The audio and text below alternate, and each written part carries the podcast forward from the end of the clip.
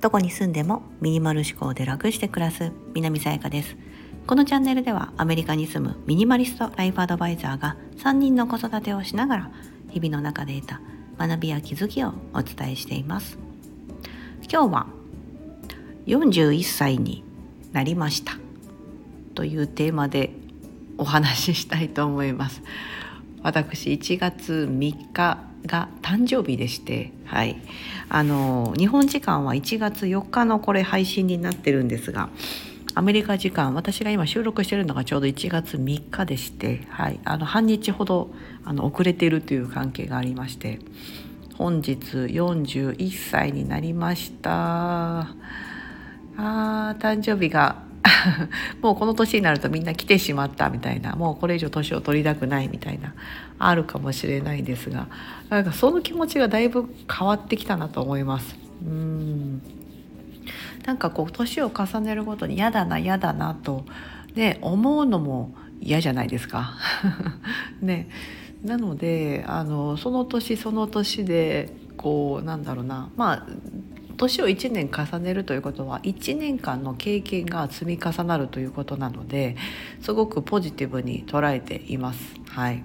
1年前の自分ではできなかったこと知らなかったことが今は知ってるとかできるとかいうことが多々あります。もちろんその逆で例えば体力が落ちてしまってできなくなるなってることとか、ね、あるんですけどもあとは何だろう。こうシワが増えたとかシミが増えたとかね確かにあるんですけどもまあまあまああのどちらかというとそれよりもですね、うん、ネガティブなことよりもポジティブなことの方が増えていってるなと、うん、思うんですよね。まあ、自分が成長するまあ、一つ年を取るということは子どもたちも一つ成長しているということなのでそれは非常に喜ばしいことだと思うんですよね。うんなんかそういうふうにしてこう年を捉えながら今後も考えていきたいなというふうに思っています。はい。41歳、まあ、ちょうどね新年の幕開く幕開けと私誕生日っていうのがほぼほぼ一緒なので、ね、41歳何やりたいかとか2024年何やりたいかなみたいな。昨日ちょうどライブ配信では2024年のやりたくないことリストを作ろうみたいな。やりたくないなっていうことを手放すことでじゃあ本当は何がやりたいのかとかどうなりたいのかっていうのが明確になってくると思うので今年もですねまあそういう感じで昨日ライブでやったようなこれやりたくないんですよねみたいなことを実現するためにやらないためにですねじゃあどうするのかというようなことをですねやっていきたいなと思ってます。はいそうですね40歳になって41歳になって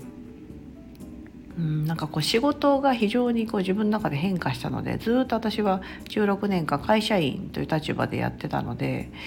こう今はこう自分で自分の仕事を組み立てれるというところがあのメリットでもありデメリットでもあると思うんですよね。うん、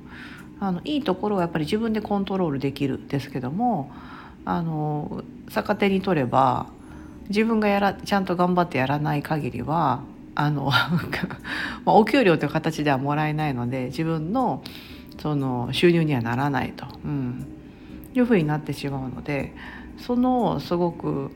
うん、自分自身の自制心もそうですし何をどうやってやっていくのかっていうような工夫だったりとか、ね、少ない時間でどうやるのかみたいなことも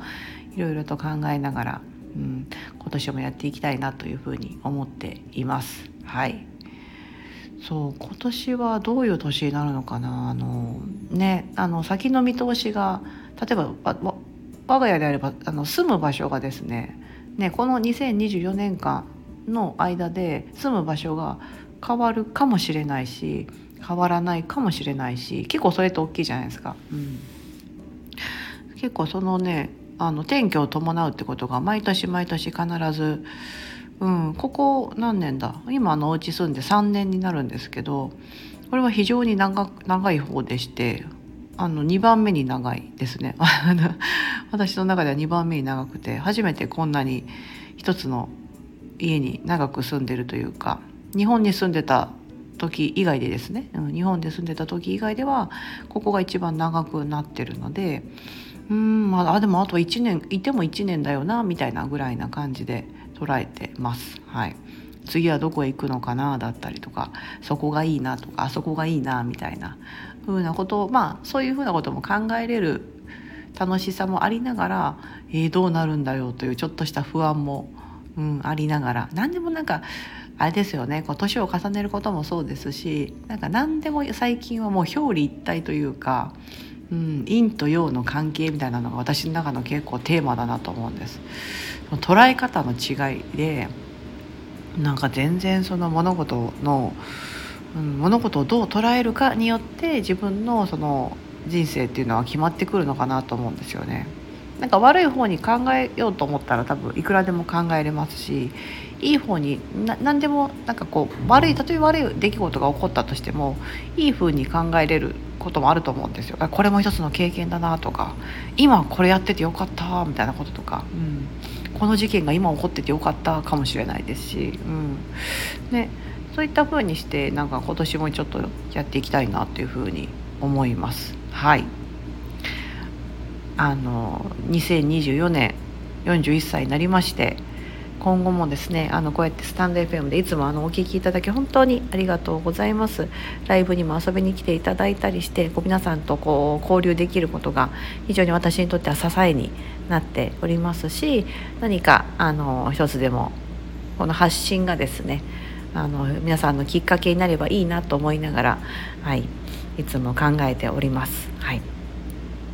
ここまでお聞きいただきありがとうございます。今日は41歳になりました。という私のお誕生日でしたという報告